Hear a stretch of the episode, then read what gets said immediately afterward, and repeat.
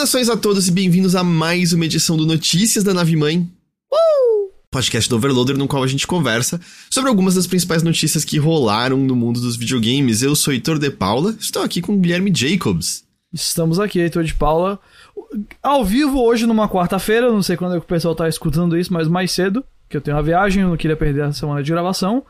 E prontos para falar sobre campos estelares, sobre 30 FPS e várias outras coisas boas. É. E, e sim, a gente, né, na semana passada a gente já tinha falado do que. das principais coisas que tinham rolado, né? A gente conversou de Summer Game Fest, a gente falou de Days of the Devs, é, de Devolver, mas aí desde então outros eventos aconteceram, né? E acho que o principal destaque é o evento de Xbox e Bethesda no último domingo. A gente vai conversar aqui sobre alguns dos principais destaques, é, mas reiterando, né? A gente tá gravando mais cedo, os eventos acabaram de acabar, a gente tava lá ao vivo e pode ser que a gente tenha algumas coisas que a gente vai esquecer de mencionar aqui que a gente traz numa próxima semana, qualquer coisa, porque hoje é mais a gente dando uma, uma pensada assim no, nos eventos, lembrar de algumas das, das coisas maiores que, que apareceram. Mas, antes da gente entrar nesse assunto propriamente dito, Ghost, Hum.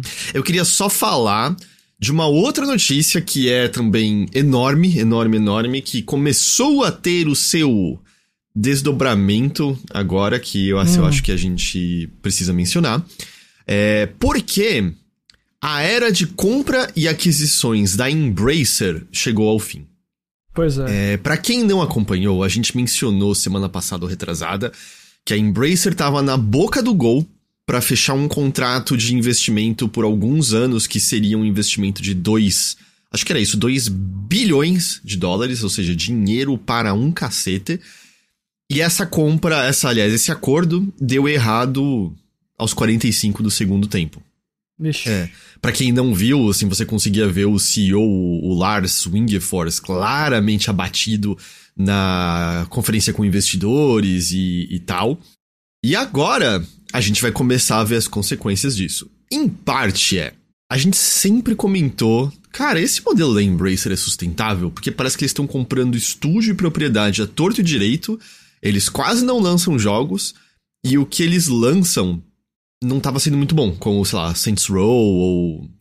É, teve algum outro jogo. Acho que o maior sucesso que eles tiveram em tempos recentes foi o Dead Island 2, que depois de tanto tempo em desenvolvimento, eu não sei tipo, quanto de dinheiro aquilo representa, né, de fato. Mas a gente sempre questionava, eles têm algum plano, tá ligado? Tem alguma coisa Uhum. que. Alguma coisa que eles estão fazendo que explique? E eu acho que a gente tá vendo que, mais uma vez, não. As pessoas de cima estavam tomando atitudes de tipo, mano, é isso aí, gasta, é crescimento exponencial, parará, e não havia nenhum plano pra. E se os jogos não chegarem, ou se os jogos chegarem e eles não tiverem sucesso? E aí agora o que vai acontecer é que um monte de trabalhador vai pagar pelas consequências das más escolhas de gente na gerência. É, porque é o que acontece. A Embracer vai demitir um número ainda não definido de pessoas e vai sair do seu modo de investimento pesado. A, Embra a Embracer tem cerca de 17 mil trabalhadores e tudo que a gente sabe é, no final desse ano vão ser menos pessoas. É, então, assim, vão ter demissões, vai ter fechamento ou venda de estúdios e cancelamento de projetos que, de acordo com a análise da empresa, tem projeções baixas de retorno. E a iniciativa da Embracer de distribuir jogos terceiros deve diminuir bastante e um foco maior vai ser dado às franquias internas. Então, assim, eles estavam nessa loucura de, mano, compra, IP, vai lá fazer isso. Eles não. Eles falavam, volta e meia, uns números insanos, não falavam? Temos 60 jogos em desenvolvimento e não sei o que lá. Enquanto o que a gente tá vendo o resto da indústria inteira é diminuir a quantidade de jogos que eles estão que eles estão fazendo. Tipo, olha a Yubi agora comparado um tempo atrás. Olha a Activision agora comparado um tempo atrás. A gente sabe que o tempo de desenvolvimento de jogos AAA é de 5 anos agora. A gente teve outras pessoas Exato. como Aaron Greenberg reforçando isso nessa, nessa semana que as pessoas têm que entender do tipo, esse é o tempo que demora atualmente. Isso é sustentável? Puta, isso a gente vai descobrir aí, acho que talvez na próxima década. Mas é assim como as coisas estão. E esse estúdio tava na contramão, tipo, mano, não, coisa pra cacete, coisa pra cacete. E aí desmoronou. E me parece que não dá pra você dizer, porra, mas foi porque o acordo de 2 bilhões deu errado. Eu acho que esse acordo ia segurar o barco é, por mais tempo, mas não me parece que o modelo era sustentável se você ainda mais depende de acordos desse tamanho de tempos em tempos, tá ligado? É, eu tenho a impressão que se não fosse isso, seria alguma outra coisa, porque a Embracer tava em rota de colisão com o iceberg. É, a, a Embracer. A Embracer é um negócio muito inexplicável, assim, para mim, sabe? É, pare, ela parecia muito aquela empresa que ela mesma dizia que era relevante, grande, importante, mas não tinha muita coisa ali pautando isso, não. É... Cara, eu, eu teve uma série que acabou esse ano chamada Succession, muito boa essa série, pra mim era a melhor série do momento. E tem um episódio, não vou dar spoiler aqui pra quem não viu, mas que um dos personagens lá tá assumindo o controle de uma empresa e perguntam para ele a estratégia dele. E a estratégia ele fala assim: crescimento inacreditável. Unbelievable growth. Eu Como? nem vi e eu chuto que isso aí é nosso menino Kendall. Ele mesmo. É, é. Como? Vai fazer o quê? Eu sinto que a Embrace é tipo isso, tá ligado? A Embrace ela fazia essas altas promessas e, e ela fez aquisições, né, como Senhor dos Anéis, que reiteraram que tá em desenvolvimento os filmes e blá blá blá blá blá blá. Que eu sei lá, cara, assim, sabe? Eu não sei quanto tempo o Senhor dos Anéis vai ficar aí, não. É, ou essas outras franquias, como o Álvaro tá falando aqui no chat, né? Borderlands, Tomb Raider. Não é que a Embracer não tenha coisas que possam fazer jogos ou filmes que vão vender bem. É só que eu não sei se nada disso é suficiente para segurar o que parece ser um gerenciamento muito, muito mal. Eu vi, eu acho que essas coisas vão acabar virando moeda de troca para um dia eles ficarem só terceirizando isso ou, ou, acabarem vendendo quando não tiver mais como segurar. A Crystal Dynamics, é... eles estão fazendo isso já, basicamente, né? É basicamente, deles e eles estão é. oferecendo serviço para outros lugares. É, porque, beleza, assim, Seus Anéis, muito relevante, mas Poxa, quem vai mais se dar bem com os filmes vai ser a Warner, que vai ser quem vai distribuir. É, eu, não, eu acho que da, da a série a Embracer não tem nada a ver. Aí tudo bem, eles também estão licenciando é, Tomb Raider pra Amazon para fazer uma série. E assim vão tentar distribuir essas paradas. É, eu, eu, eu, realmente eu só não sei se. Com todo respeito a Tomb Raider e Senhor dos Anéis, o jogo do Gollum, pois é, tem isso também. É, eu, com todo respeito a essas franquias aí e tal, pô, especialmente. Eu não sei se um jogo de Tomb Raider hoje é o jogo do Homem-Aranha. Eu não sei se um filme de Senhor dos Anéis hoje, dado uh, os, os, últimos três filmes nessa, nesse universo do, do Hobbit lá, eu também não sei se eles vão, sei lá, ser o Guardiões da Galáxia. Eu não sei, eu não tô dizendo que a Embracer Cara, vai, tipo não tem nada no, no, armamento delas. Eu só não sei se são grandes o suficiente para anular o que parece ser um gerenciamento francamente muito ruim. E eu eu não sou a primeira pessoa a falar isso, eu vi especialmente comentários relacionados a isso nesses últimos dias. Quero tomar cuidado como eu vou falar isso. Não acho que Senhor dos Anéis tem esse potencial. Também não acho que não, hoje mais não. Senhor dos Anéis tem aqueles os filmes, os originais, que foram executados de maneira primorosa, de uma maneira que filmes não são mais feitos hoje em dia. Mas a gente viu alguma outra coisa de Senhor dos Anéis alcançar aquele patamar? A Amazon não. gastou o dinheiro da humanidade naquela série, quase ninguém Foi. terminou de assistir. Tudo bem, é normal. Pouca, a maior parte das pessoas não termina de ver as séries. Mas. Não, mas, mas assim. Não foi avassalador, não foi a cara, série pra. que acabou, que chamou a atenção. Eu sinto que o comentário geral foi meio. Ah, sei lá, tinha uns episódios bons, mas tinha uns. uns e muito menos muito menos você botar isso em outras mídias até, sabe? É aquela coisa, cara, assim. O que a Embracer fez até hoje pra gente olhar e achar que eles vão aproveitar bem Tomb Raider, Senhor dos Anéis e Borderlands e tudo mais? Sabe? Sim. O, o que qual é o histórico que a gente tem para entender assim, rapaz, essa é uma empresa que vai tomar decisões inteligentes tanto de negócio quanto criativo, quanto isso tudo. E eu não quero aqui dizer que a Sony ou a Warner ou a Ubisoft ou a EA ou sei lá, a Microsoft são os bastiões de exemplo de, de dessas coisas. Mas eu acho que eles têm um histórico de sucesso que promete muito mais do ah, que o que a Embracer tem. Então, É, aliás, só pra reiterar esse ponto do Senhor dos Anéis, o Lars, Lars Wingerfors, né, o CEO, falou, olha, nós temos o Senhor dos Anéis, e nós sabemos que devemos explorar o Senhor dos Anéis de maneira significativa e torná-la uma das maiores franquias de jogos do mundo. Isso é obviamente algo que faremos. Esse é um uso muito melhor de nossos recursos do que em outros projetos que algumas de nossas equipes estão trabalhando. Eu acho que isso daí vai ser a, a estratégia errada final, tá ligado? Eu, eu posso estar totalmente errado, é claro. Eu não. Não acho que o Senhor dos Anéis vai trazer esse retorno é. e essa, essas riquezas todas aí que o, que o CEO tá dizendo que vai ter. Me parece que Senhor dos Anéis, Harry Potter ou outras coisas dessas assim, são aquelas coisas que vai independente do seu gosto dos filmes, tá?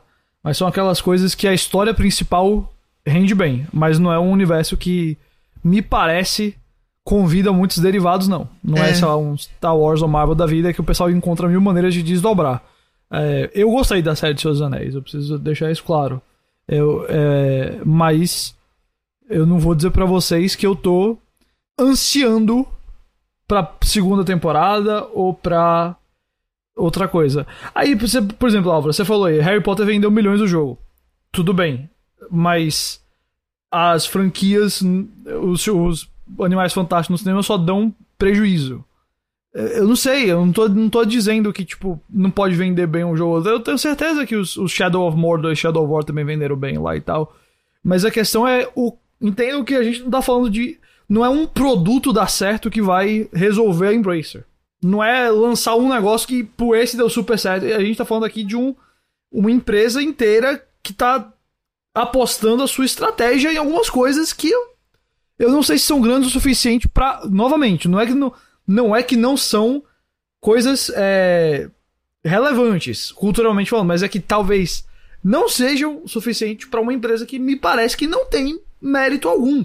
Uhum. É, não foi ela que lançou essas coisas que a gente tá citando aqui, foram outras empresas. E eu, eu não sei, assim, eu sinto que eu entendo o sucesso do, do Giuseppe Stromboli, né? Tem, tem muito millennial, né, que, que tem esse carinho louco pela série.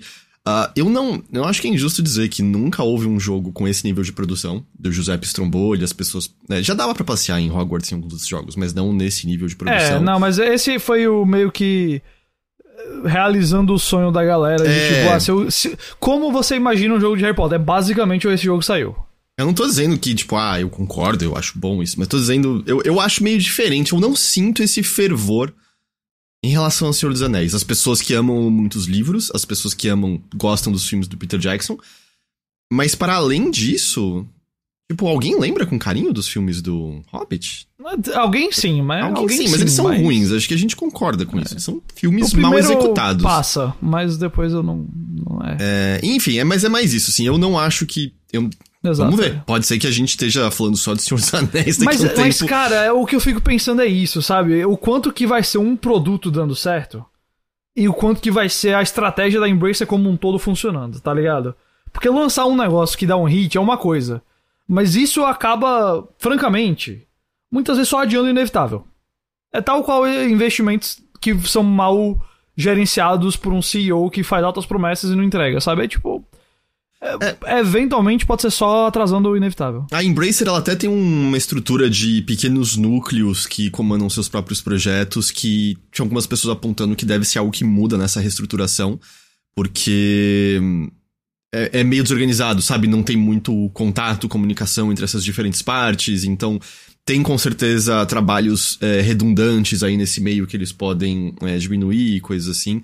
Mas eu acho que a gente vai ver muita demissão, estúdio fechando e coisas do tipo. É, por, e me parece ser por má gerência, por justamente uhum. crescimento exponencial, não importa o que, e na hora de, de olhar o o que eles tinham, eles não tinham nada. O que eles tinham não, não, não chegou ali. É, outra coisa, né, que também que foi comprado pela Embracer há não tanto tempo assim, que eu tenho muita curiosidade, é a Gearbox. Né, a Gearbox era um estúdio que tem um sucesso monstruoso com Borderlands, eles tiveram fracassos grandes ao ponto de que, pelo menos segundo né, a diretoria da, da, do estúdio, eles nem podiam dar os bônus esperados para os devs depois de Borderlands 3, apesar do Borderlands 3 ter vendido muito porque demorou muito no desenvolvimento, e aí eles gastaram muito dinheiro nesse processo.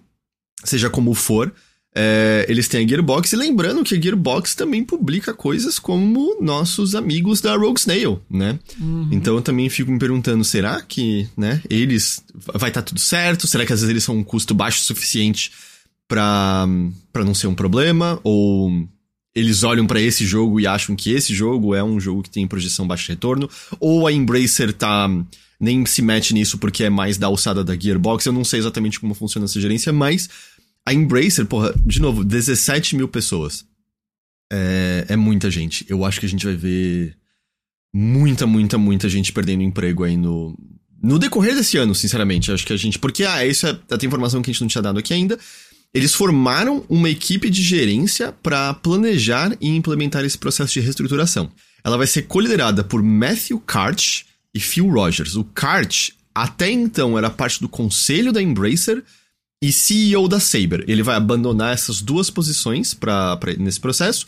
E o Phil Rogers é CEO da Crystal Dynamics e ele vai continuar como CEO da Crystal Dynamics, mas vai fazer parte dessa reestruturação. O que eu tô entendendo com isso é que a Crystal Dynamics deve ser algo que eles estão vendo com. Provavelmente é, o, é um dos estúdios mais. com maior experiência dentro da Embracer, eu acho. É, e que provavelmente dos estúdios que mais publicou coisas de é. melhor. Desenvolveu coisas de melhor qualidade dentro dos estúdios. Que... É, acho que talvez seja a mão mais segura aí dentro, viu? É, então, tipo, é, e ele tá nessa. como membro aí pra, pra decidir, né, o que vai acontecer. Mas assim, é uma, uma lambança e eu acho que.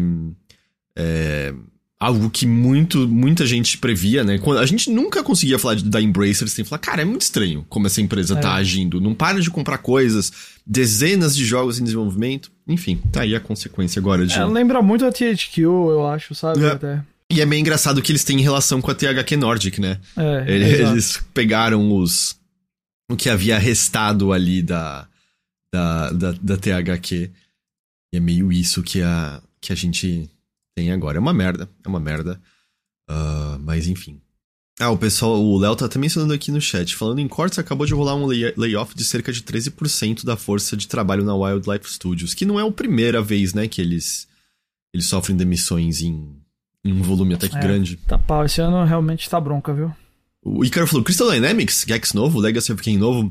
Assim, antes talvez eu não boto fé que essas franquias vão ser uh, ressuscitadas porque, né, não tem potencial como outras. E outra, a Crystal Dynamics tá trabalhando no Perfect Dark, certo?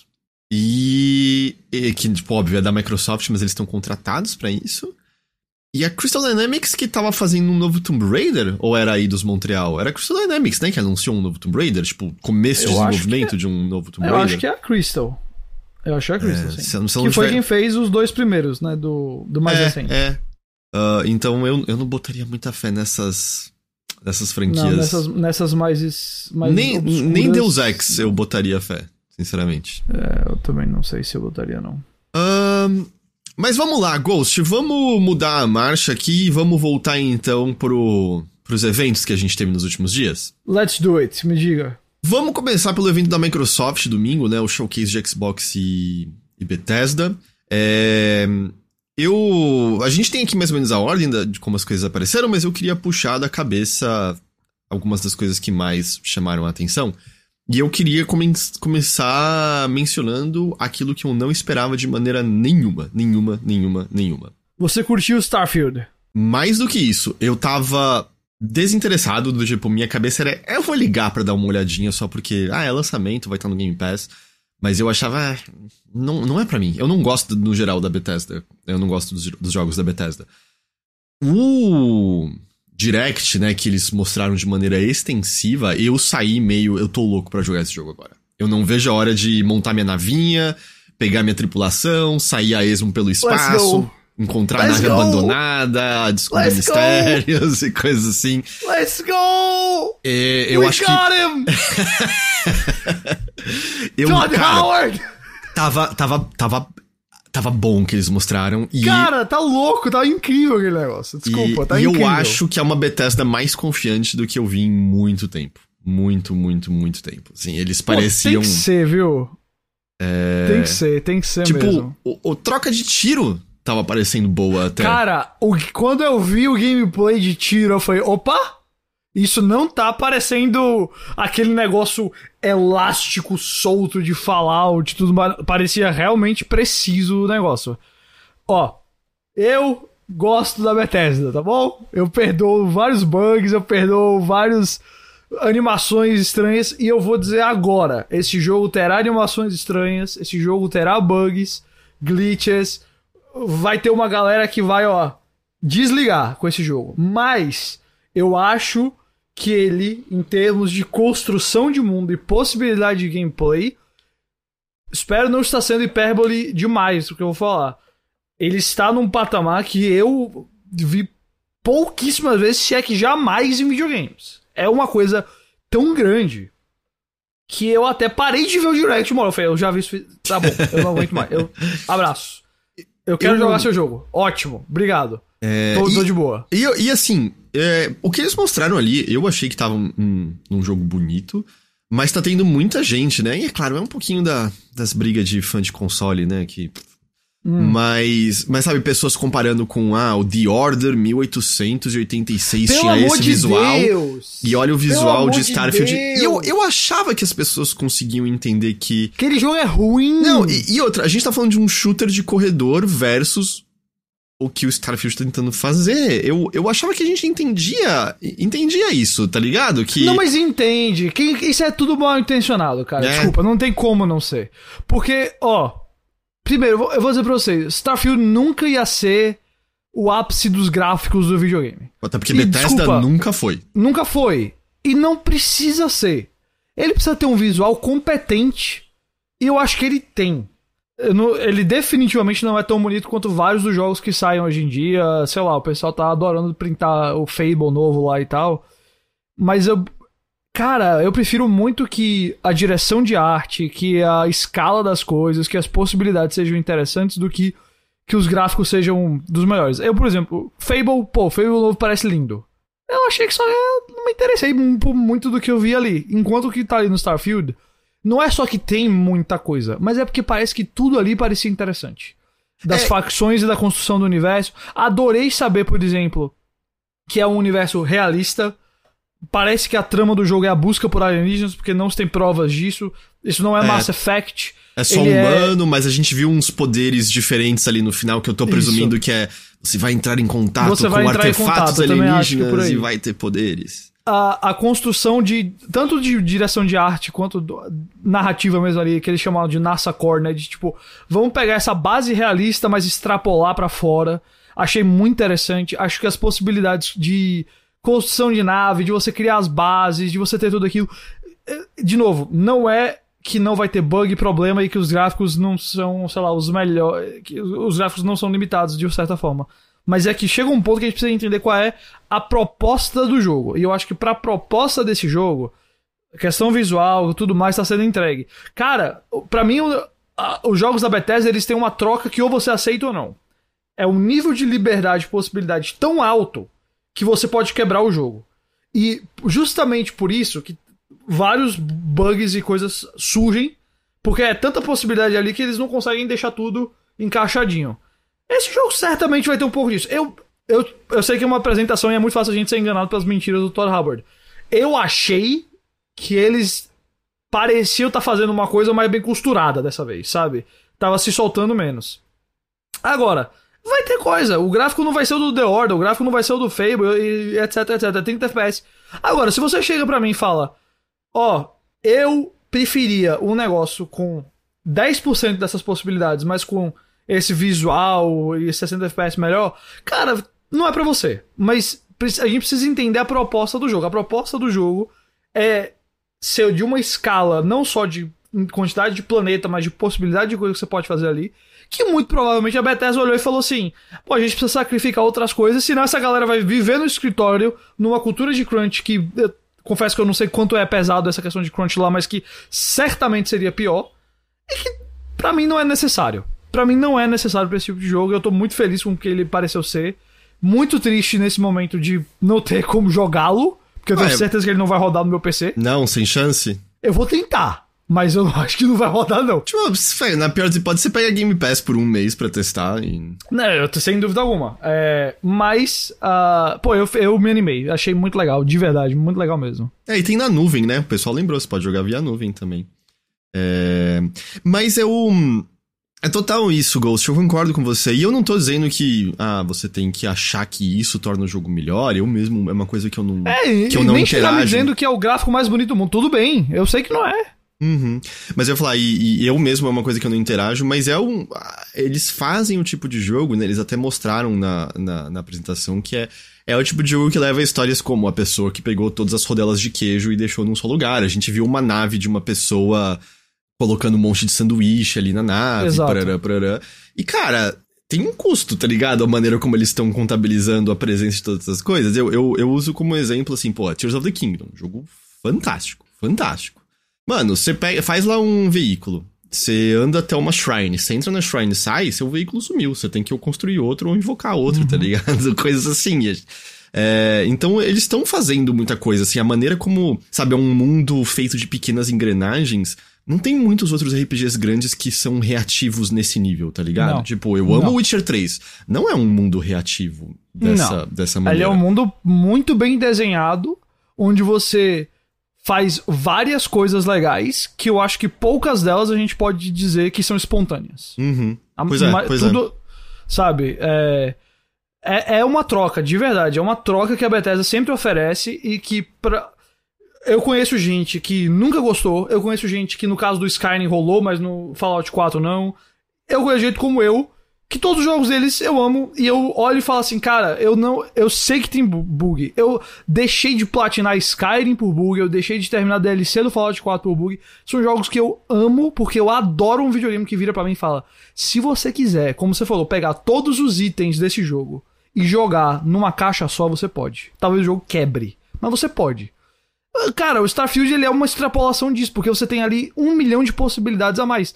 Você quer deixar sua nave como um. um uma Gundam? torradeira. Exato, você pode. Eu acho isso legal. Eu acho. Eu, entenda, eu não tô dizendo que isso justifica um jogo sair quebrado. Hum, é, mas eu ne acho. O Nemo Sai lembrou de Skyrim no PS3, né? Ué, a, a, eu tipo... joguei no PS3, então saiba que eu okay. entendo como foi a experiência. Mas é, é o combo Bethesda mais PS3. Hum, foi, ah, não, foi, foi, uma... foi difícil. é, pra mim é um testamento da qualidade do Skyrim o fato de eu ter continuado aquele jogo até quase platiná-lo. É, mas é, o que eu quero dizer é. Eu, se, o, se o Starfield sair, gente, e esse jogo tiver quebrado, é uma coisa. Mas se Starfield sair e ele tiver dentro do que ele se propõe a ser e tiver uns problemas que, francamente, eu acho que são quase que inerentes a certas propostas daquele jogo, são conversas diferentes que a gente precisa ter dentro de videogame. O que não é uma conversa legal é você olhar e falar assim: tá aqui o print desse jogo, sem contexto. Um tá bom, outro tá ruim, e dane-se. Cara, isso não, é, isso, não é, isso não é uma discussão interessante.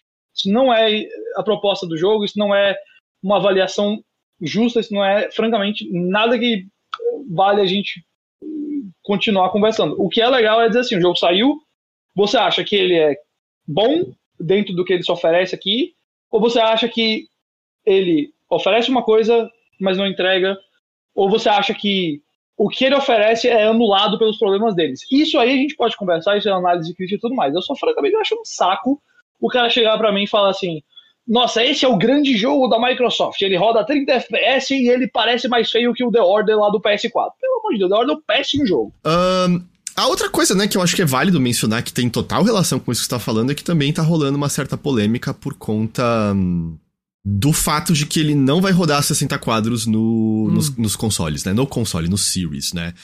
E. E assim, eu. Eu gosto de poder jogar as coisas a 60 quadros se eu puder. Concordo.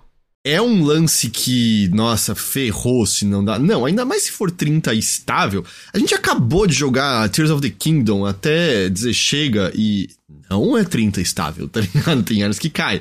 É. é. Existe jogo e jogo. Eu, eu valorizo muito um 60 FPS num Call of Duty da vida que se move na velocidade da luz e que fluidez para mim é uma coisa muito importante. Eu acho que num caso como o Starfield, não me parece quebrar, entenda? Não é que eu não. Eu adoraria que tivesse. Mas não me parece uma coisa que eu morro se não tem. É, então. E, e assim, a gente veio de jogar coisas, sei lá. É, o Star Wars, por exemplo, no, pelo menos no Series onde eu tava, o modo performance 60 quadros era uma aposta de instável. Se você põe uma resolução, ele trava em 30 e fica ótimo. É, então tem esses casos. Eu, uhum. eu, eu realmente acho, ah, seria legal ter a escolha, mas eu vi pessoas explicando que, ou. Oh, é gargalo de CPU, tá ligado? Olha o que, o que eles estão fazendo. E aí eu também não sei se é um gargalo mais por conta da CPU do Series S do que qualquer coisa, não sei. Mas, tipo, falaram, oh, é gargalo de CPU, você podia. Eu vi o John Lineman da Digital Foundry falando, cara, você podia diminuir pra 720p, que você não ia conseguir fazer isso aqui rodar 60 quadros, dado o número de coisas que eles estão fazendo e coisas assim. É o que ele disse, pelo menos. Eu. E eu entendo que as pessoas estão muito assim na cabeça, né, com o lance de quando o Series X saiu, é o console mais poderoso, é. não sei o que lá. Isso nunca vai ficar para sempre. E eu eu acho que é bom que os devs tenham a opção de, tipo, se ele achar que, ou oh, eu quero alta resolução uhum. é, e 30 quadros. Eu, eu, acho ok, tá ligado? Eu não, eu não vejo isso. Eu tenho jogos que eu escolho 30 quadros e maior resolução em vez de 60 volta e meia. Rush Clank eu joguei inteiro, é... o jogo é lindo, eu joguei 30 quadros, ray tracing e alta resolução. Às vezes eu acho que isso tem mais a ver com a Microsoft do que com a Bethesda, sabe? Até nesse caso. Porque eu acho que é realmente essa questão da galera muito apegada ao Series X é, a, a ideia do console poderosão e tudo mais.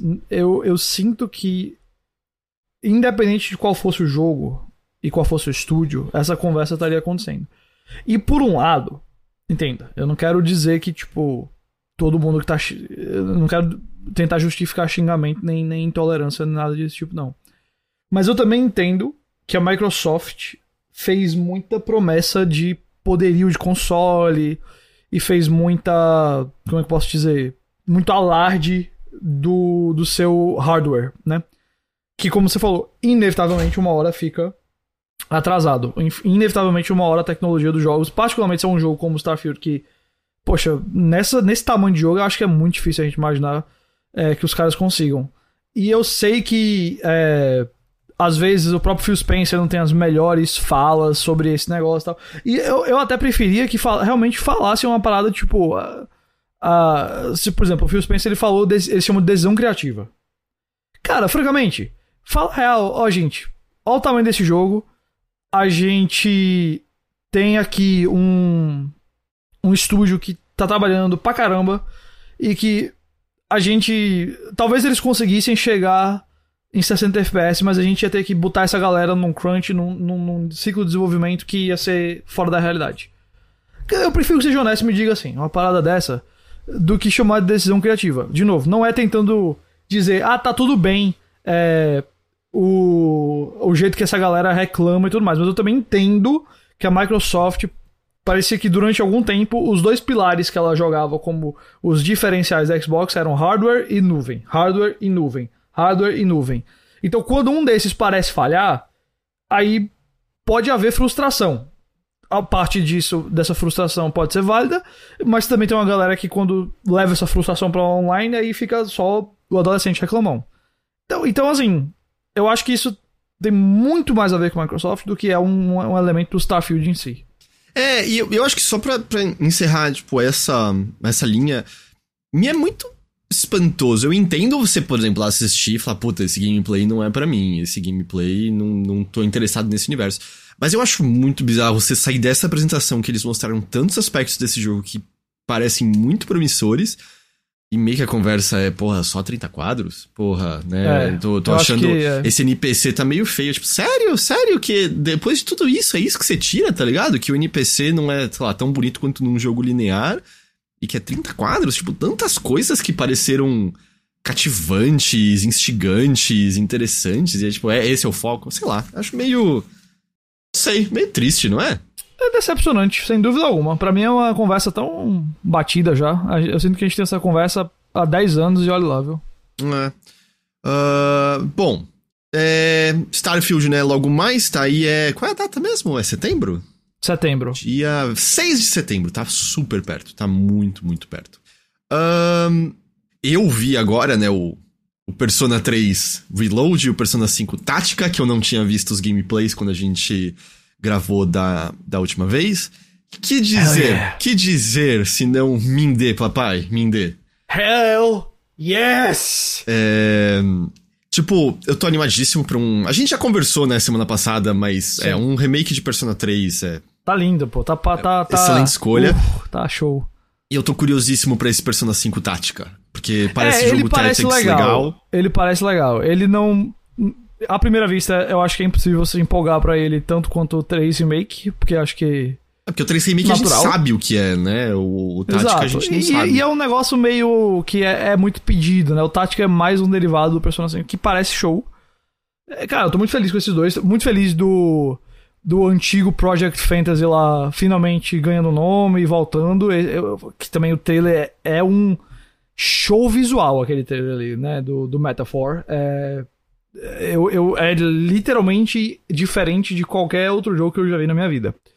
Mas, eu não vou mentir pra vocês que à primeira vista, por mais que o Metaphor pareça legal, por mais que o Persona 5 Tática pareça legal, eu vi o Persona 3 Remake e eu falei, pronto, é o jogo mais aguardado em desenvolvimento pra mim agora, é esse jogo aqui. Então eu tô muito animado. O Guilherme Biasio, né, mencionou uma coisa que é um ponto também que tá rolando, que é o Persona 3 Remake não vai ter os conteúdos nem do Portable nem do FAS. Eu acho que a, a maior tristeza, a maior perda é você não poder jogar com uma protagonista feminina, né? Mas, É. ao mesmo tempo, também, sei lá, eles... Do tipo... Na versão Portable, né, que é onde eles introduziram a protagonista feminina, eles já não mudaram textos... é, Tipo, que podem ser usados pra personagens femininas, mas normalmente são usados mais pra pra figuras masculinas, sabe? A maneira como outros personagens se referem a você e tal. Nesse caso aqui, eu não sei se envolveria mudar algumas coisas adicionais, é, gravar falas adicionais, mas ainda assim, tipo, eu acho que é, poderia ter. O conteúdo do Fez eu fico mais tranquilo. Eu não acho o conteúdo de do. Fez tão É de interessante boa. assim. O Fez, o Fez não é muito interessante, não. E outra, Eu sei que, eu sei que o final, final, final lá tem seus méritos, mas o negócio é basicamente fase atrás de fase de lutar e tudo mais. Então, E outra, Bia- Biasio, Biasio. Relaxa, daqui a algum tempo a Atlas vai te vender Persona 3 Reload Royal, Persona 3 Reload Golden, sei lá o que, com mais conteúdo pra você comprar o jogo de novo e fazer mais coisas. Não se preocupe, a Atlas vai te dar essa oportunidade. É, o Álvaro falou, será que vai dar pra controlar a party? Ah, com certeza. No Portable já dá, Álvaro. Eles não vão... certamente. Eles não vão voltar pra 2007, relaxa, tá tudo bem, tá tudo bem. Podia ter um modo, o modo Legacy, que você não controla a party, mas vai pra ver quem, quem, quer, quem quer ser roots mesmo. Aham, Mas certamente vai ter não, o é isso, isso vai, isso vai dar, isso vai dar.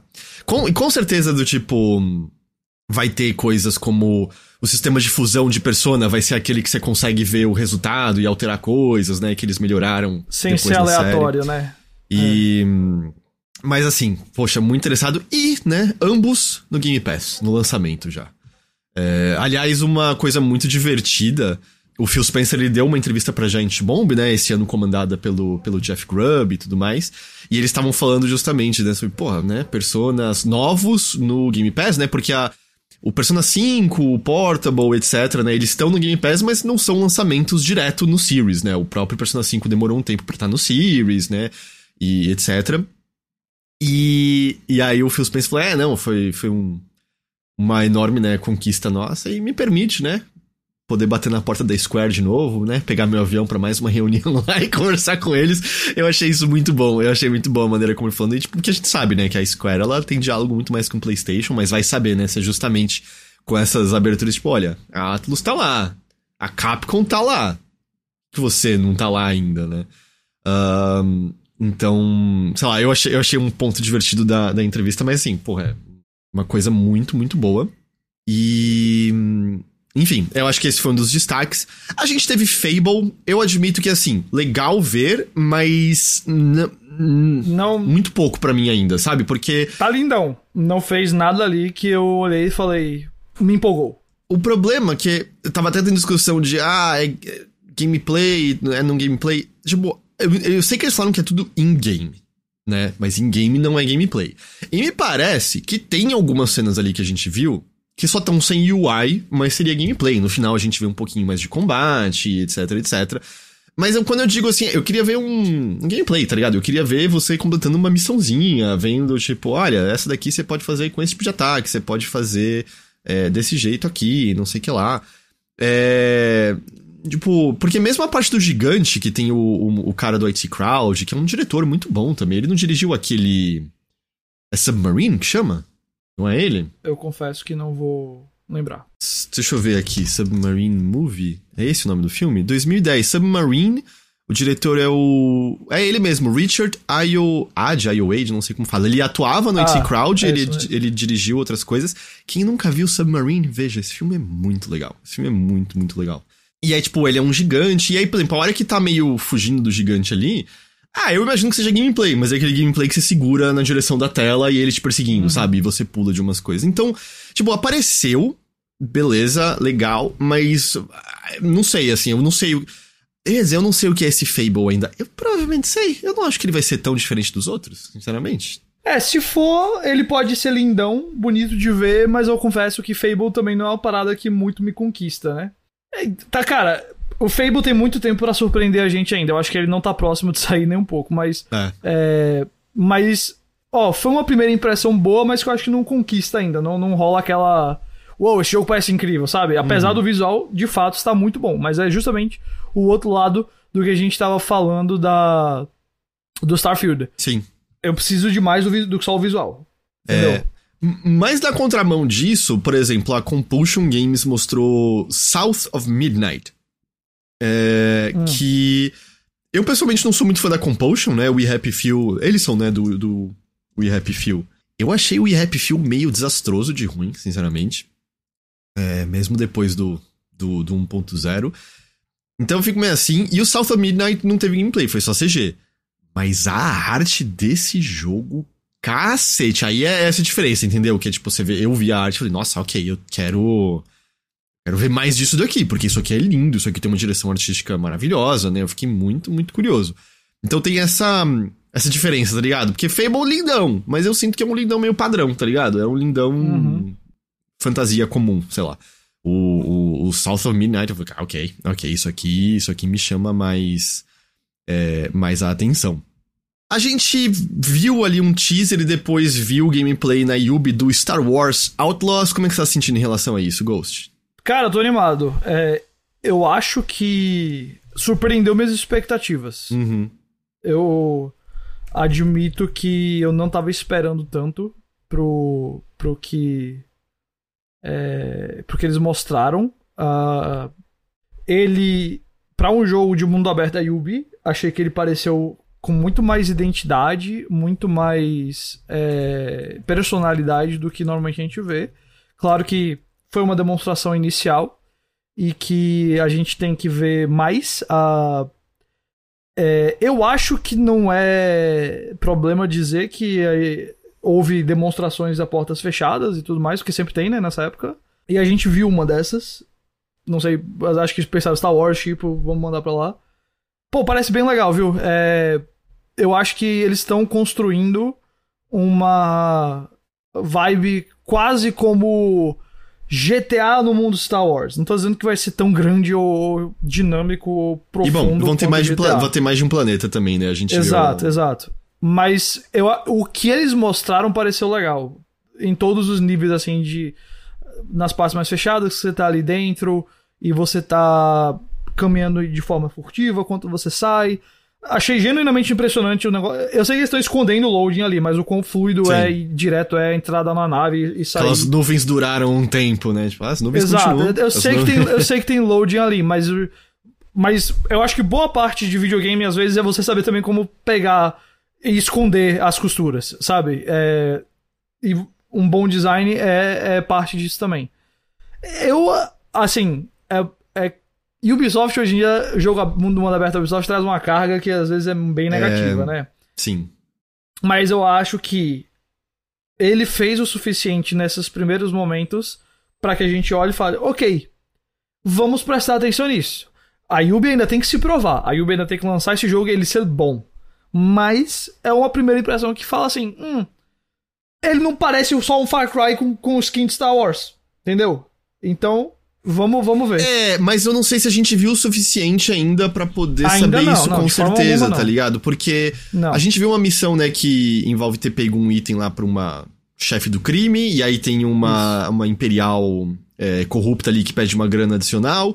você tem a escolha como jogador, né? Dar mais dinheiro para ela ou falar dane-se, aí você tem que. Que é o que eles mostraram no, no gameplay, né? Você tem que fugir com um alarme, os imperiais te, te seguindo, parará, parará. Uhum. É, mas justamente assim, vai ser um jogo que a gente vai ter esse tipo de escolha o tempo todo, as missões são sempre mais é. É, únicas, ou é o esquema do tipo, ah, vai ter um isso. monte de base imperial e aí você entra atirando e manda seu robô, sabe? Não tá claro isso ainda, mas. Pô, Por isso que eu digo, foi suficiente para ter uma primeira impressão que você olha e fala, ok, talvez não seja só um outro Ubisoft game. Se vai ser isso ou não, eles vão ter que provar com o passar do tempo. Porque, por exemplo, né, pulando, a gente já volta pra Microsoft, mas o jogo do Avatar, que também é a Massive fazendo, né? é me o mesmo estúdio tá fazendo Star Wars Outlaws e o novo jogo do Avatar, né? Frontiers of Pandora. O Avatar sai mais cedo, né? O Avatar sai esse ano, não é isso? Ele sai. É. 7 de dezembro. 7 de dezembro. Eu tava. Tipo, a gente viu um pouquinho do gameplay, né, do, do Frontiers of Pandora, e eu li previews, e eu achei engraçado que eu vi uns três previews dizendo mais do que um Far Cry. E aí eu li os previews e eu saí. Parece um Far Cry. Tipo, eles A minha impressão foi essa também. E, e, eu. Eu juro que eu não sou eu querendo ser só cínico, engraçadinho, mas, por exemplo, no, uma das coisas que eu li era um dos devs falando sobre o tema de sustentabilidade que combina muito com a questão de Avatar. E beleza, né? Avatar é sobre ambiente. 100%. Só que aí, 100%, o é. que eles explicaram lá é do tipo, ah, porque, por exemplo, você tem plantas para coletar, né, para te dar bônus. Mas não é sobre quantidade, é sobre qualidade. E quanto mais você explorar Pandora, você vai descobrir os cantinhos que tem as plantas mais potentes, e com isso você vai se tornar um só com Pandora. E aí vai ter bases inimigas poluidoras, e quando você destrói as bases inimigas poluidoras, vão nascer plantas de melhor qualidade naquele local. E eu fiquei lendo aqui falando. O que, que isso aqui tem a ver com sustentabilidade? Eu não tô entendendo nada, assim. Parece muito Lero Lero Generator, do tipo. Parece uma mecânica normal, ou. Se você explorar os cantinhos, você vai encontrar uns recursos mais legais. E se você tirar o que afeta o ambiente, os recursos vão melhorar. Mas é, é, acabou aí essa mensagem de sustentabilidade? Me pareceu um bagulho de marketing tão forçado, tá ligado? E aí é isso, eu, eu fico com você assim também, Ghost, que é. A Yubi normalmente faz jogos, sei lá, que parece feito num template, né? Não são tantas coisas que são totalmente originais. Eu espero que esse Star Wars seja algo que enverede mais para ser mais original, mas a gente tem que esperar um pouco mais para para ver se não vai ser tipo mundo aberto copia e cola, né? É, enquanto, enquanto o Avatar, eu confesso que. É aquela coisa, ó, se você quer um jogo de Avatar, tá aqui. Tá bom, pelo menos isso eu acho que ele vai cumprir. Mas eu não sei se, como um videogame, particularmente como um videogame da Ubisoft, o que eles mostraram deixou. Deixou muito a empolgar, não. Mas, né, legal que não somos Jedi, né? Caçadores de recompensa, a Hannah Solo é a protagonista. É sempre legal, tipo, porque a gente ia ter mais jogos de de ladinos e, e todos foram cancelados, basicamente, né? Tipo, o Daime Hennig, ele, ele já era, o... Eu não lembro qual outro. Então, tipo, eu, eu achei legal. Eu achei legal isso. É, ela parece uma personagem divertida, o mascotinho é, é divertido, é, etc, etc. Mas foi isso, assim, a gente ainda tem... A gente teve o teaser, né, na... Em Xbox, a gente teve o gameplay ali e, na Yubi. Mas ainda vai demorar um pouquinho, né? Porque esse aí é depois do Avatar. O Avatar é 7 de dezembro, então, né? Vai saber quando exatamente, certo? Isso. Mas que mais a gente a gente viu, né? A gente falou dos Personas. A gente viu um pouco mais do Avowed. E aí depois teve uma... É, teve um pouquinho mais no showcase estendido. Eu instalei Sea of Thieves por conta desse evento, Ghost. Ô, louco! Porque vai ter evento de Ilha dos Macacos nele. É, hum. E é tipo a Ilha Melee, tem Guybrush, Dominique Armato voltando a interpretar o, o Guybrush. Uh, vai aparecer o LeChuck. Eu já instalei, porque, né, como é Ilha dos Macacos, eu estarei lá. Se eu não tô enganado, deixa eu só conferir aqui. É 20 de julho que sai, e eu acho que é a primeira parte que sai 20 de julho. Eu acho que vão ser três é, partes no, no total, se eu não tô enganado. Mas já tá lá instaladinho no meu console porque eu vou querer ver. Ah, o Isidro confirmou, são três partes. Mas é. É Ilha dos Macacos, tá aparecendo. Eu vi uns devs falando, oh, não, a gente realmente fez com muito carinho isso daqui, pegou muitas referências, parará, parará. o que eu mais gostei foi.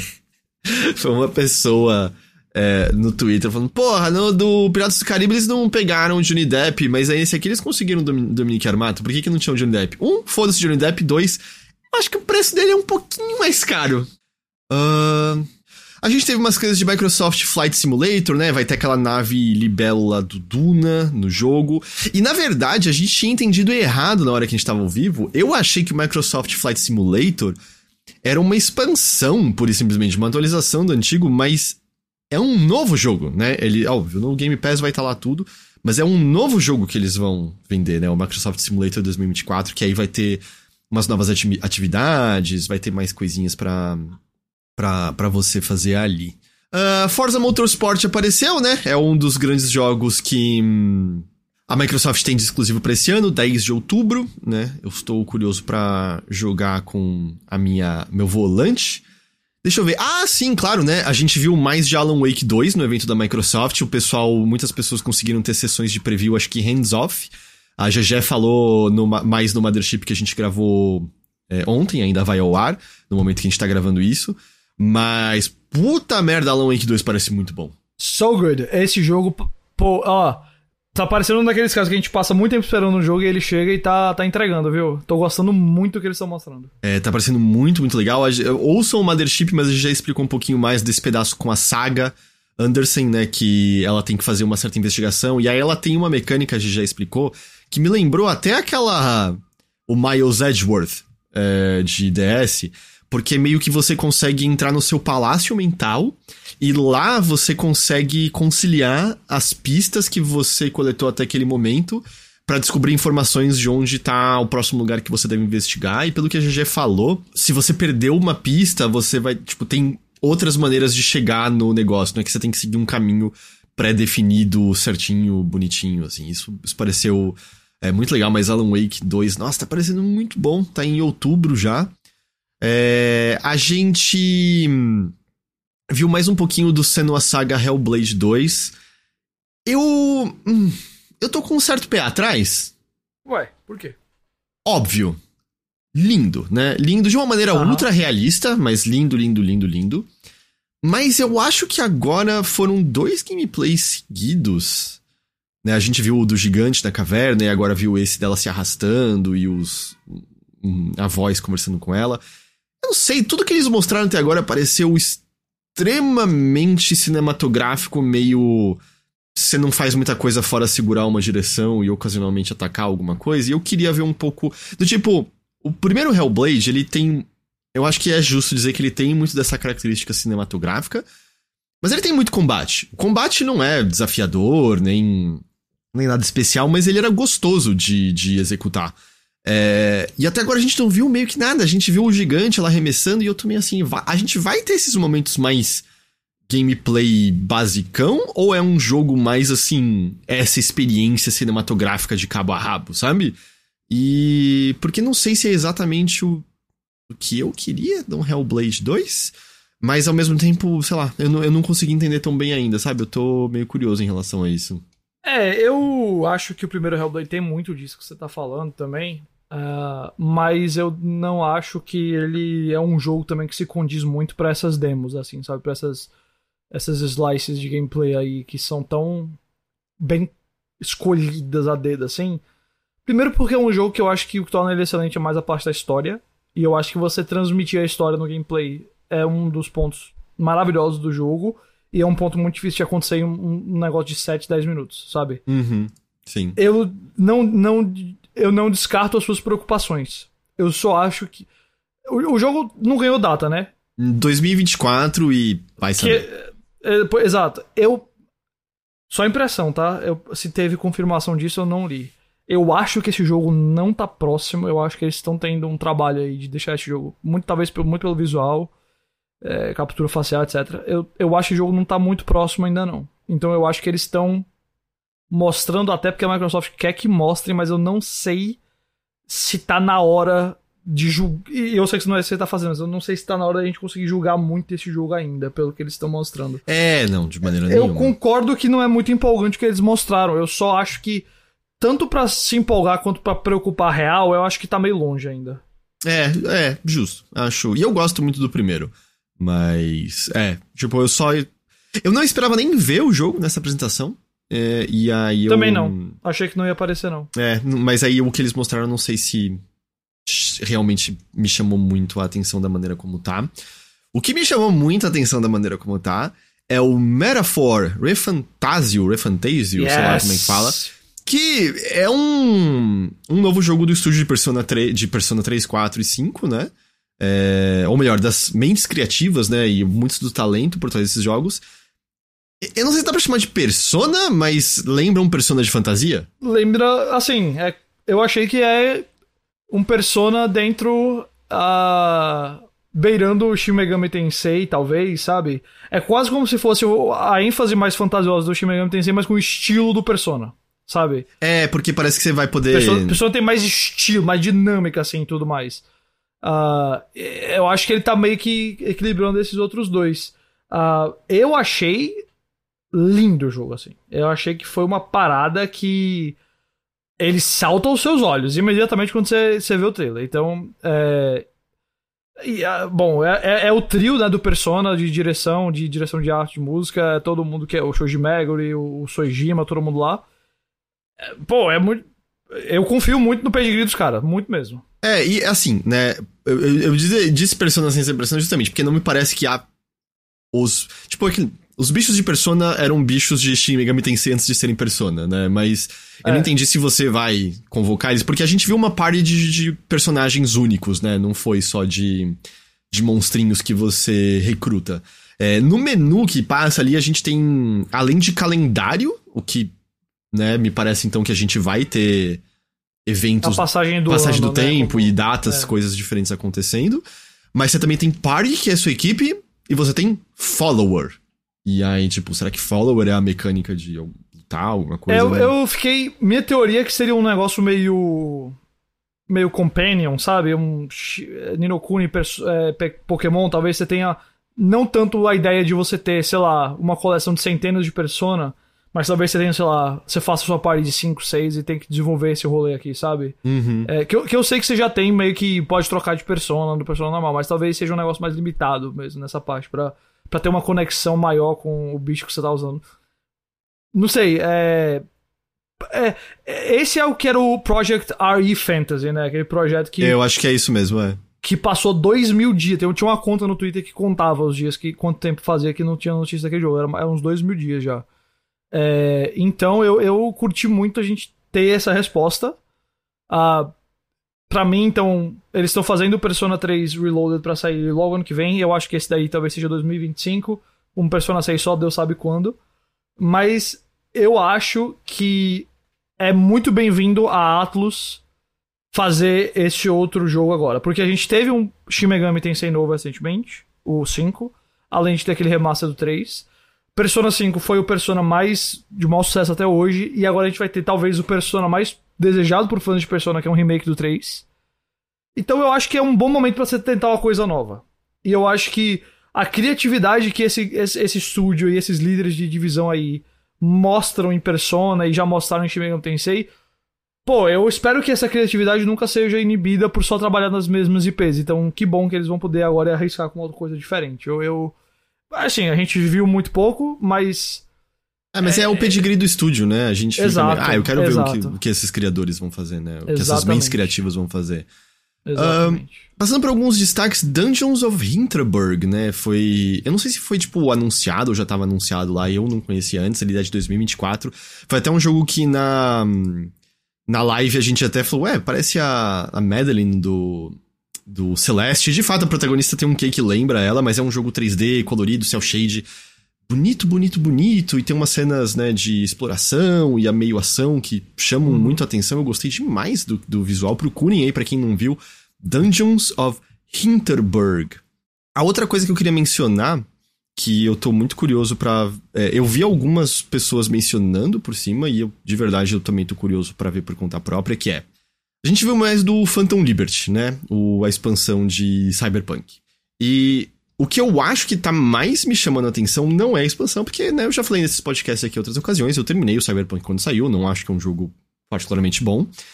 Mas eles estão reformulando todo o sistema de habilidades, de armadura, de skills, de perk, etc, etc. É, e essa reformulação vai ser gratuita para todo mundo. Eu acho que ela sai justamente junto da expansão, mas você não precisa comprar a expansão para ter acesso a isso.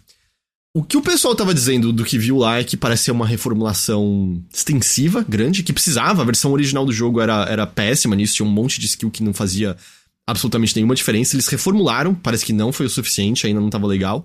E agora a gente tem mais uma reformulação. Eu teria curiosidade, tá ligado? para ver se eu.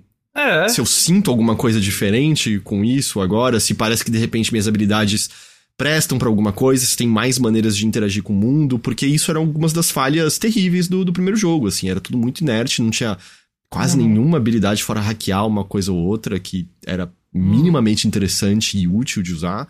É, então, eu tô muito curioso, assim, como é que é essa, é essa reformulação, se, tipo, é uma reformulação que faz Cyberpunk alcançar um, algo que ele, em certo momento, pareceu que alcançaria. É, Hum, é. Então, tipo, eu tô mais animado com isso do que com a ideia da, da expansão, assim, a expansão meio... É, eu acho que mais Cyberpunk não empolga tanto quanto um Cyberpunk diferente, digamos uhum. assim. É... Ah, e o Lucas falou que aumentaram os requisitos de, de hardware dele agora. É... Porque, tipo, a história parece ser meio alguém prometendo conseguir tirar o Johnny Silverhand da cabeça do, do V, ou da V. Uh, não sei se isso vai criar um novo final pro jogo, alguma coisa assim. Porque, Vai ter o né? Idris Elba até nesse rolê, né? É, é a nova figura principal. 26 de setembro. 26 de setembro. Uh, deixa eu ver aqui só por cima. A gente viu Clockwork Revolution, que é o novo jogo do pessoal da In Exile.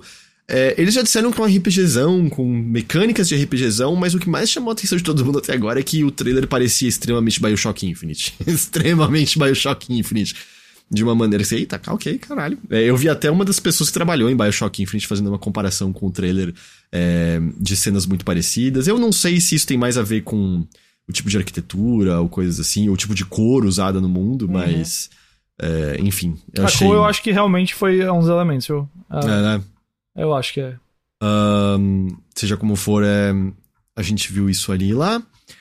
Eu acho que são o que eu colocaria como destaques. Tem alguma outra coisa que que você esteja lembrando que você queira? Acho que o acho que o Armored Core 6, né, que hoje saíram vários previews dele, que a galera assistiu enquanto tava todo hands off também. Ah, sim, é tava, é verdade. Tava na, no evento e aí junto com isso também saiu mais imagens de gameplay, do de combate com o chefe, etc. Uh, ah, pelo que eu tava lendo, eu não consegui. Eles saíram enquanto a gente tava gravando, então eu li mais só tweets e eu vi vídeos. Mas a, a, primeira pergunta de muita gente é a questão de se transformar em Souls, e a resposta parece que não.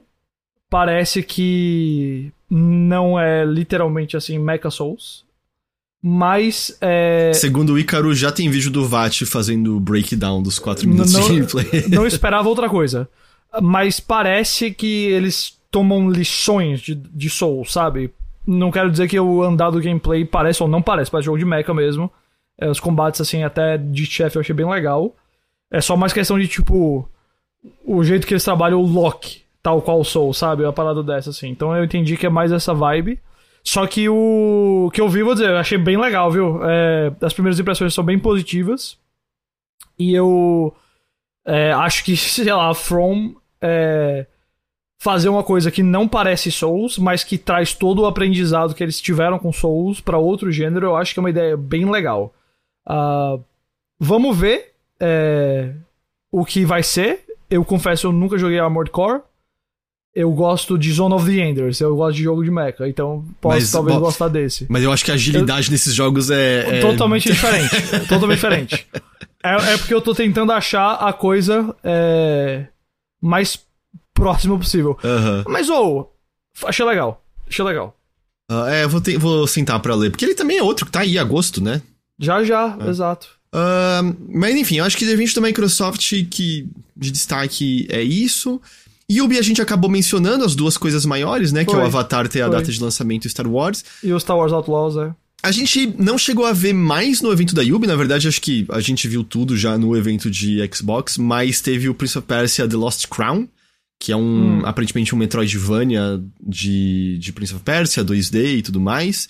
Um, que chamou a atenção. 18 de janeiro do ano que vem, a impressão que deu é que, né, tem os poderes de rebobinar o tempo, é, tem muita acrobacia para escapar de armadilhas do ambiente, tem também bastante combate. Um, parece bem legal. Num primeiro momento, eu, é, eu vi que assim, ah, tava. Parecia que tava tendo um certo hate o jogo, porque tava sendo votado negativamente de maneira muito intensa no YouTube. Mas eu também, ah, desde então, parece que é só mais uma uma minoria vocal, porque, por exemplo, eu vi acho que uma pessoa que trabalha na IGN dizendo que foi um dos jogos mais adicionados, assim, no sistema interno deles, assim, por interesse, ou adicionado em lista de desejo e coisas assim. Então parece que no geral as pessoas é, gostaram, mas tipo, ah, legal, uma, alguma volta de Prince of Persia. É engraçado que nesse meio tempo aquele remake da, da Ubi Singapura Morreu, né? É, não, o Singapura é, é, o Skull and Bones, né? Eu acho que tá na mão de outro. Tá, tá, aliás, tinha passado pra mão de outro estúdio, Ubi Montreal, eu não lembro agora. É, que. Tipo, esse aqui vai sair antes daquele, daquele remake, né? Uhum. Uh, a gente viu um bocadão de Assassin's Creed Mirage. É, eu. Não sei o que dizer. Tipo, é realmente são eles remetendo a uns Assassins mais das antigas. É, você tem interesse? Tem, eu gosto, mas eu não sei se é o interesse que eu também vou. Eu não, não posso fingir um interesse maior do que é. Eu, como eu tenho jogado menos coisa, tenho menos tempo livre esse, e esse ano já tem umas coisas vindo aí pesada. Uh, tipo Starfield, tipo Homem-Aranha e tal. Uh, porque ele, ele, sai no segundo semestre também desse ano, né? Esse, esse o Mirage. Eu acho que ele tá pra outubro ou eu tô viajando? 12 de outubro. Eu prefiro isso do que só outro Assassin's Creed do jeito que tava saindo em outro, lega, outro lugar. Eu só Pô, é inevitável que a franquia se desgastasse com o tempo também, do jeito que foi tratada, e considerando que tem um, outras coisas mais interessantes esse ano. É isso, eu posso. ter um interesse? Pô, tenho. Agora, pra colocar, sei lá, entre as coisas que mais me empolgou nessas últimas 10 dias aí de Eras 3, não, não tá lá não. Mas, e se eu te disser que em agosto você poderia jogar um beta fechado de Skull and Bones? Tá bom. Cara, Skull eu... Bones ainda existe, né? Que loucura. É, foi, olha, foi. Usando a metáfora propositalmente, foi uma navegação. Águas violentas aí pra esse jogo, viu? Pelo amor de Deus. Uh, uma coisa que eu achei, tipo, chamou a atenção é que o Roller Champions vai ganhar um crossover com Jet Set Radio. Hum. Totalmente tá do bom. nada. Tipo. Aleatório. Você acha que eles esse crossover estaria aí se não tivesse alguma maneira de Jet Set Radio retornar, porque. Tipo. Os jovens não sabem o que é Jet Set Radio, sabem? Faz, tipo, o hum, último jogo nossa. novo da, da, da série, sei lá, foi o remaster no PS3. Acho que. É... Sei lá. E, e aí é tipo, esse é o crossover com esse jogo? Não sei, me parece muito. Isso aconteceria se não tivesse realmente nada novo de Jet Set Radio acontecendo. E a gente, né, tem o lance do Super Game, aquele bagulho vazado e parará. Tipo, será que isso é evidência de que vai acontecer? Porque é meio esquisito, né? Do nada, olha, tá aqui um crossover com Jet Set Radio em 2023, não é? É. É isso que eu queria ouvir. Mas eu sei lá, eu não, eu também eu não sei explicar. Eu não sei explicar. É, tá aí. É isso, existe. Um, mas, tipo, daí eles tiveram, sei lá, The Crew Motorfest. Gente, eu vou pedir desculpa, eu não tenho como estar mais interessado naquele jogo. Pareceu ser só um jogo de corrida feio, eu não. Um saco. Uh, X-Defiant, outro que eu, eu não sei como poderia ser mais desinteressante aquilo ali. Uh, então vamos pra Capcom, onde tudo é interessante. Vamos lá. Pragmata apareceu de novo. Eu tinha falado, tipo, três vezes no, no evento dizendo Pragmata, puta, é o Deep Down. E aí apareceu. Apareceu para dizer que. Nossa, Deep Down, meu Deus. Você puxou, viu?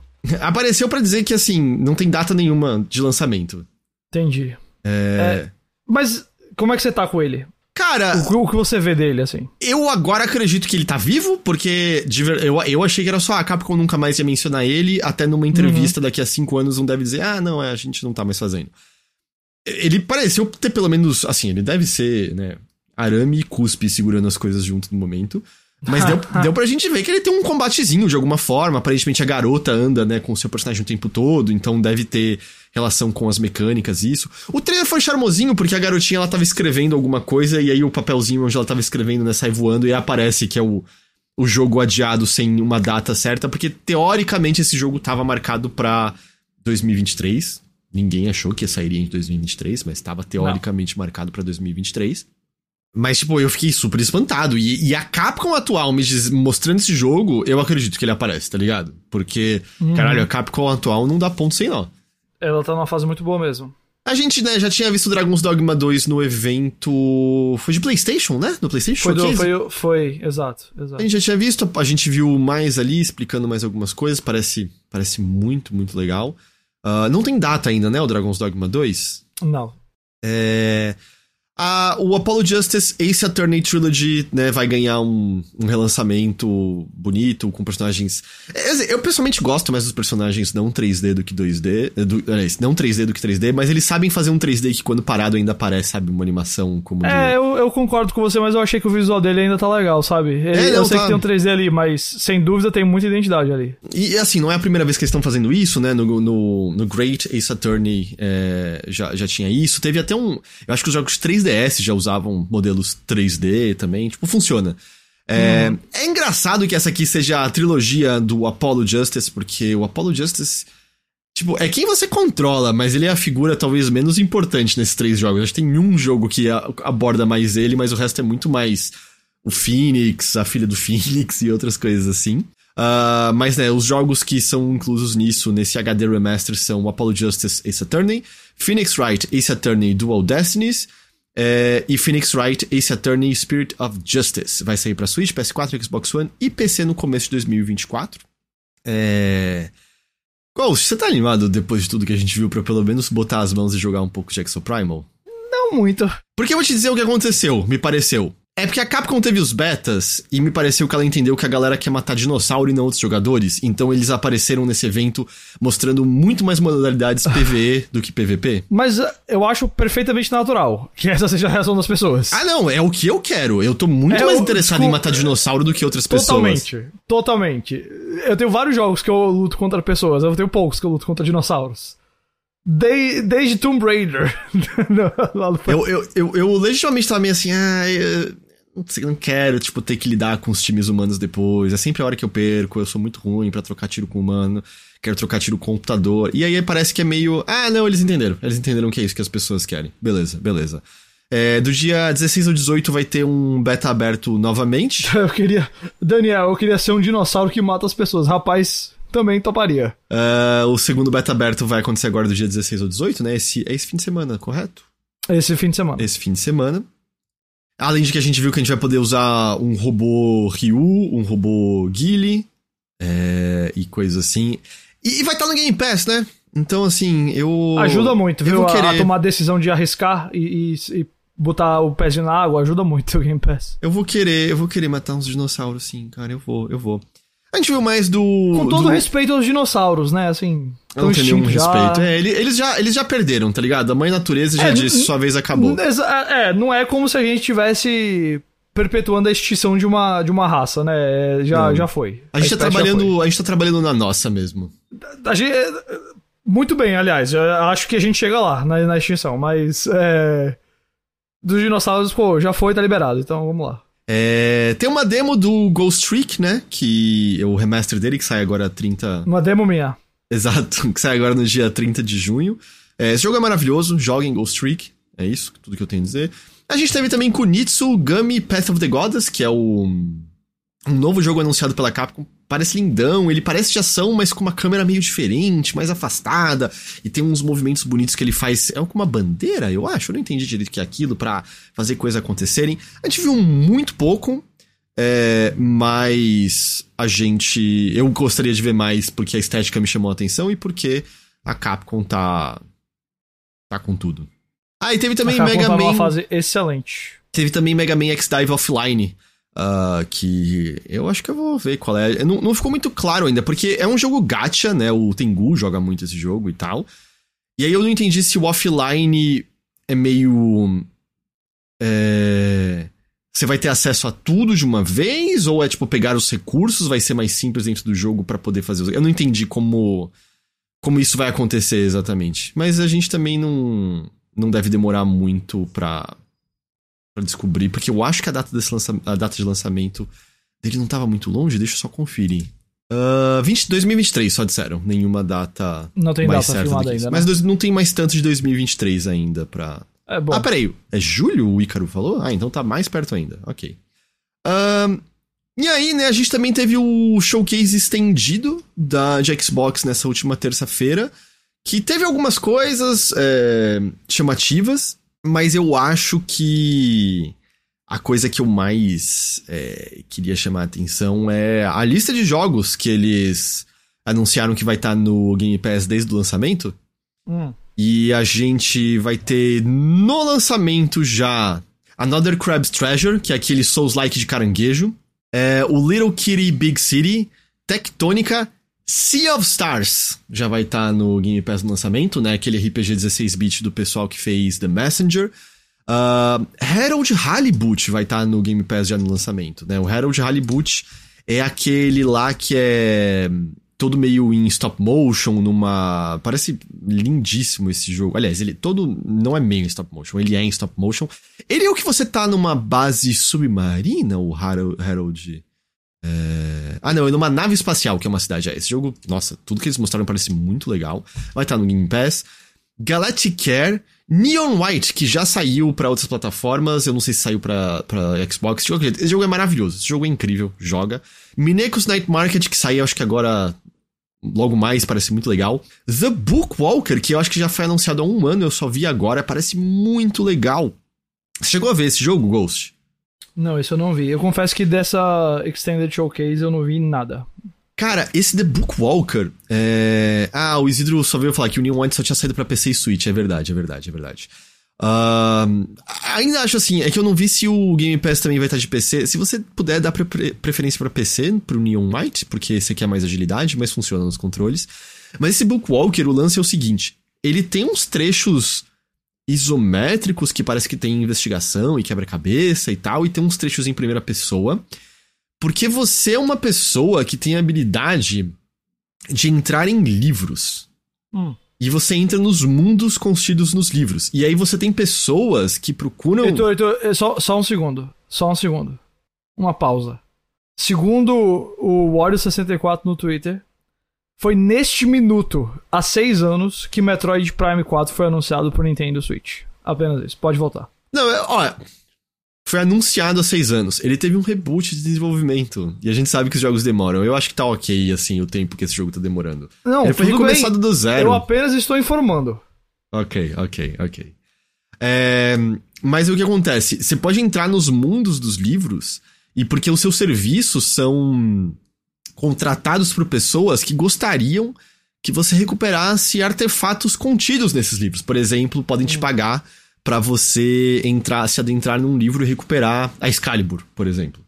A coisa que o trailer mostrou é que você tem esses trechos em primeira pessoa fora e coisas vão acontecer no mundo. O trailer acaba justamente com uma pessoa batendo na porta da casa ou de onde essa pessoa tá. E. E aparentemente, sabe, são pessoas que não estão felizes com o serviço que está prestando, não estão serviços para quem está, não estão felizes em para quem você tá prestando esse serviço. Enfim, parece muito interessante. Dia 1 no Game Pass e The Wandering Village também dia 1 no Game Pass. Isso é, é muito, muito legal. É, tipo, jogos que prometem muito. Claro, às vezes, né? Tipo, Benedict Fox prometia, saiu no Game Pass e saiu o que saiu. Mas. Né? Ah, é, Lies of P tá com uma demo bem parruda disponível aí para quem quiser. É, quem quiser jogar. Uh, eu acho que é isso que eu pegaria mais de destaque de, de maneira geral. Você tem alguma outra coisa assim na sua cabeça, Ghost? Acho que pegamos tudo que eu tinha para falar, cara. Eu, eu, eu achei assim. Eu acho que a Microsoft teve um evento muito, muito, muito bom. Acho que eles mandaram bem pra cacete. Assim, a gente teve é, bons jogos, teve gameplay de muita coisa, teve anúncio muito legal. Porra, é que vazou antes, né? Mas, porra, os, os personas ali, imagina a gente não sabendo e aparecendo três personas é, no, no, no, evento, tá ligado? Dois, né? E o, e o Metaphor. Mas o Metaphor foi novidade. É. Ele não tinha vazado. Sim, não. sim, aí ele não tinha vazado. Mas é meio persona, vai. É, a, é o time lá, a equipe. Tipo, acho que eles mandaram muito, muito bem. E aí eu fiquei surpreso que a Yubi teve coisas que pareceram interessantes. Nunca imaginei que a Yubi seria capaz de fazer isso dessa maneira. E a Capcom, né, tá tá excelente. Tipo, a Capcom mostrou mais de jogos que a gente já sabe que são muito bons, tipo Resident Evil 4 Remake. É excelente, eles mostraram mais do... Eles já tinham mostrado que tinha no modo VR, eu acho, ali. Mas eles anunciaram o Path of the Gods, a gente viu, né, no evento de PlayStation, o Dragon's Dogma 2, é, tipo... Eu acho que foi bom, tá ligado? Eu acho que foi bom. Sim, foi sólido, bem sólido. Eu vou dizer para você que eu acho que essas, esses eventos de videogame, mesmo um bom como o da Microsoft, me interessa hoje muito mais uma demonstração extensiva como é a do, do Starfield, ou como são aqueles PlayStation Directs focados em alguma coisa, ou Nintendo Direct focado em alguma coisa, do que esses eventos assim. Eu confesso que muita coisa vira ruído para mim ainda. É... Ah, é muito difícil. Sabe? É muito. Eu, eu, muitas vezes não é que o jogo parece ruim, mas francamente eu acho que esse tipo de evento Cara, é muito difícil pra, pra um videogame. Eu sei que a galera gosta, eu sei que a gente fica no hype pelas conferências e tudo mais, blá blá blá. Mas, por exemplo, da Microsoft é um formato que eu tô muito cansado daquele formato já. Eu, eu, eu também não tenho uma solução. Não, não tô aqui chegando dizendo que a Microsoft devia fazer aquilo aquilo lá. Mas a parte mais legal para mim de todos esses eventos foi a, a demo extensiva do, do Starfield. É, em termos de apresentação, me interessa muito mais. Eu sei que não é todo jogo que tem condição de fazer um negócio desse. Eu sei que não é todo jogo que tá, traz atenção pra um negócio desse. Exato. Mas eu. Eu, olha, eu, eu, e eu sei que até para você mesmo, Heitor, e pro pessoal do Overloader, é muito legal ter um momento do ano, né? A semana do ano, como é a Eras 3, a gente, vocês chamaram esse ano e tudo mais. Mas, cara, eu acho que a, se a E3 não vai voltar, a galera tinha que realmente aproveitar. Tá bom, não, talvez não seja o ano todo para anúncio, como é, mas sei lá, pega junho inteiro em vez de ser só essas, desses 10 dias aí, de verdade, porque é, fica muito ruído. Então eu, eu, continuo achando isso uma parte ruim dessa época, tá? Mas acho que teve bastante coisa legal. Mais do que anos, ano passado, por exemplo. Acho que tem mais jogo que eu saí desde anúncio com trailer que começou agora até demonstração de jogo que sai esse ano que foi mais legal do que os últimos dois, três anos. Pode ser fruto de desenvolvimento que estava atrasado por causa da pandemia, agora tá no ponto que dá pra mostrar, dá pra anunciar, etc. E pode ser simplesmente porque tá naquela época que parece que o jogo, os jogos legais estão todos acontecendo ao mesmo tempo. Mas eu achei mais legal do que os últimos anos, apesar de que eu continuo achando que o formato não é ideal.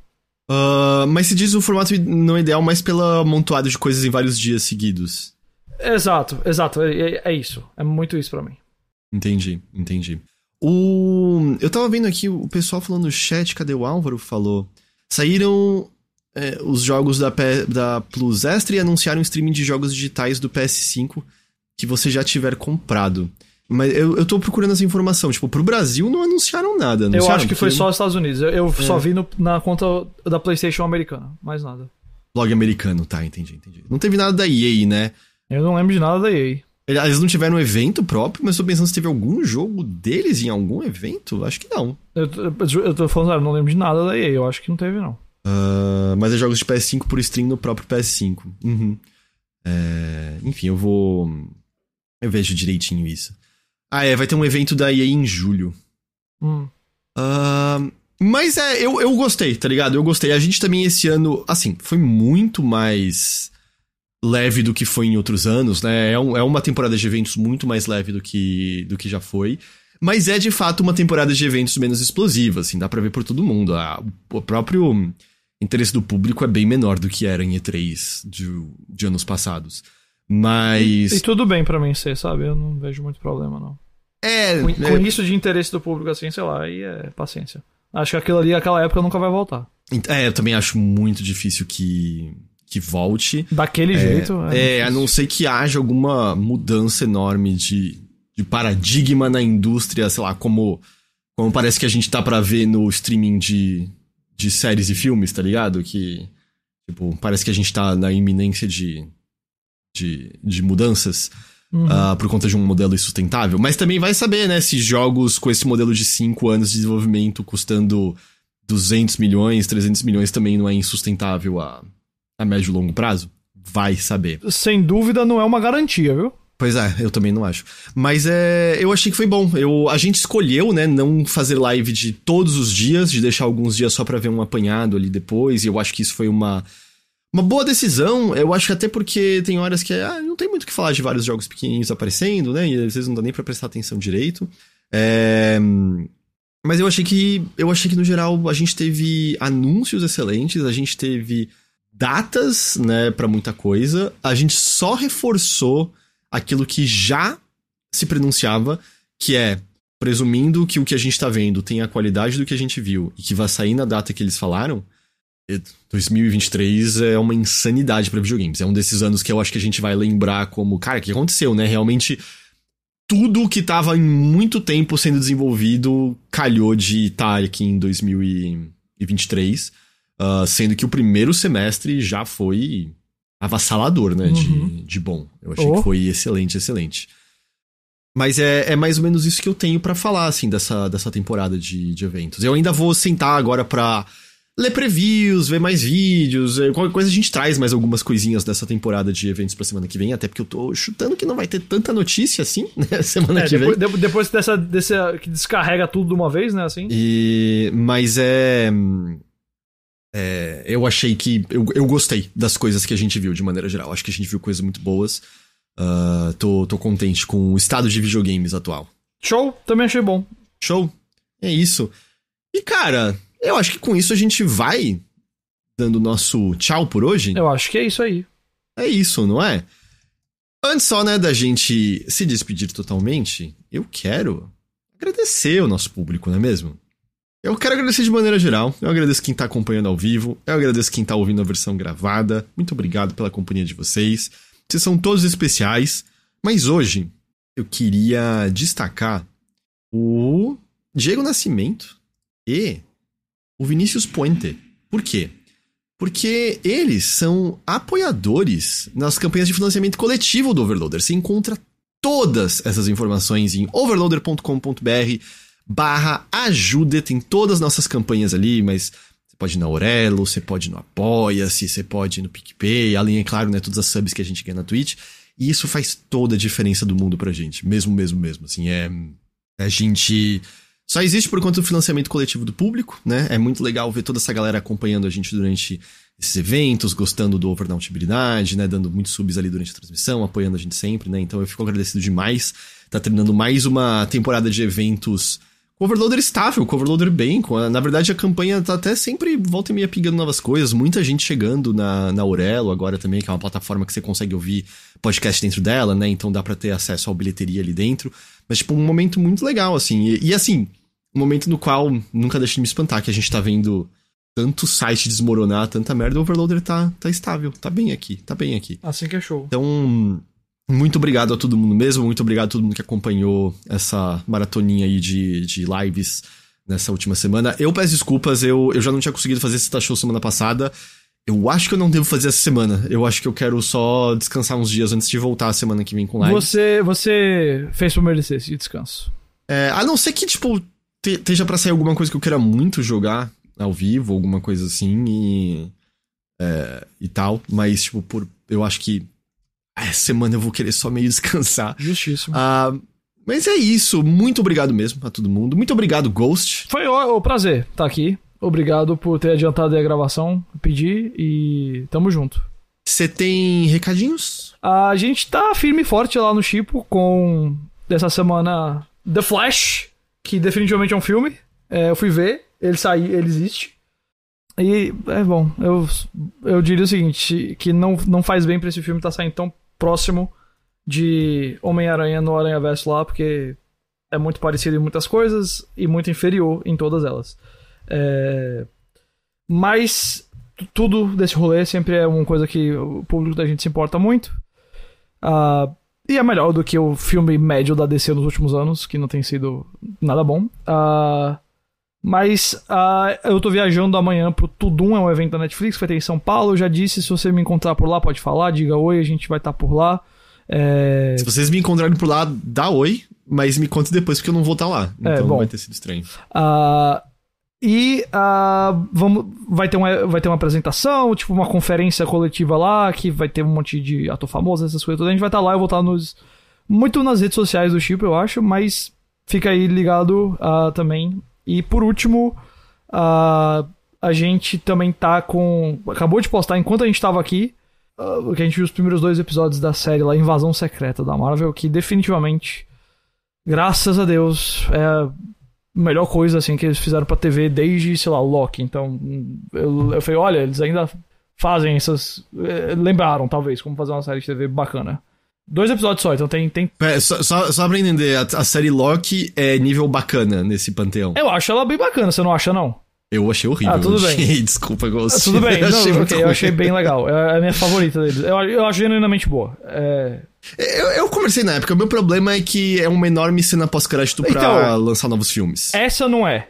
Eu fiquei muito feliz. Essa tem uma história e ela conta essa história e os problemas delas estão dentro ali da- das histórias, né? Você pode dizer assim, pô, acho que eles estão fazendo isso com um jeito mais chato, um jeito mais bom, ou um jeito melhor, etc. Mas é a história dele. Definitivamente ela não parece uma cena pós-crédito glorificada. Ela não parece um trailer pra um filme. Pode ser que vire isso no, no final, pode ser. Eu não tô prometendo nada. Mas o que a gente viu não é espetacular. Mas, ô, você gosta de série de espionagem? Você vai curtir. Eu diria até mais do que se você gosta de série da Marvel. Você vai curtir como série de, de espionagem. Não é Endor, tá? Endor foi um milagre que aconteceu com Star Wars ali. Milagre. Mas é bom. Invasão Secreta é relacionada aos, aos, aos Kree, é Os isso? Os bichinhos verdes? Os Crews são os rivais deles. É, é sobre isso. É, eles estão na Terra e eles sabem se passar por humanos, então. É, não, eu vi o. o. o Capitã Marvel? Isso. Mas. É. é, tem os personagens que estavam lá, mas. Tirando mencionar o nome da Capitã Marvel, não tem nada a ver com Capitã Marvel. Graças a Deus, que é um filme muito ruim. Mas. Eu gostei, eu, eu acho que a galera vai gostar. É de, de verdade, se você curte espionagem. Ó, só o elenco. Samuel Jackson, que às vezes tá na preguiça, não, não, não entrega muito, mas aqui ele tá realmente se esforçando pra atuar. E ele, quando se esforça pra atuar, é um bom ator. É, aliás, um ótimo ator. É só porque às vezes ele fica mais parecendo aquela coisa que a gente espera do Samuel Jackson, uns gritos e umas caretas e pronto. Nesse não. O Kingsley Benadir é um dos atores jovens mais promissores da atualidade e a Olivia Colman provavelmente é a melhor atriz do mundo. É, então assim, é muito bom quando toda a cena tem um ator ótimo fazendo a cena. Muito bom, ajuda muito. É isso, não é excelente, mas oh, eu recomendo. Tá aí então. Invasão Secreta. É isso, então tudo isso, Flash, tudo um, Invasão Secreta, tudo isso no chip. Beleza.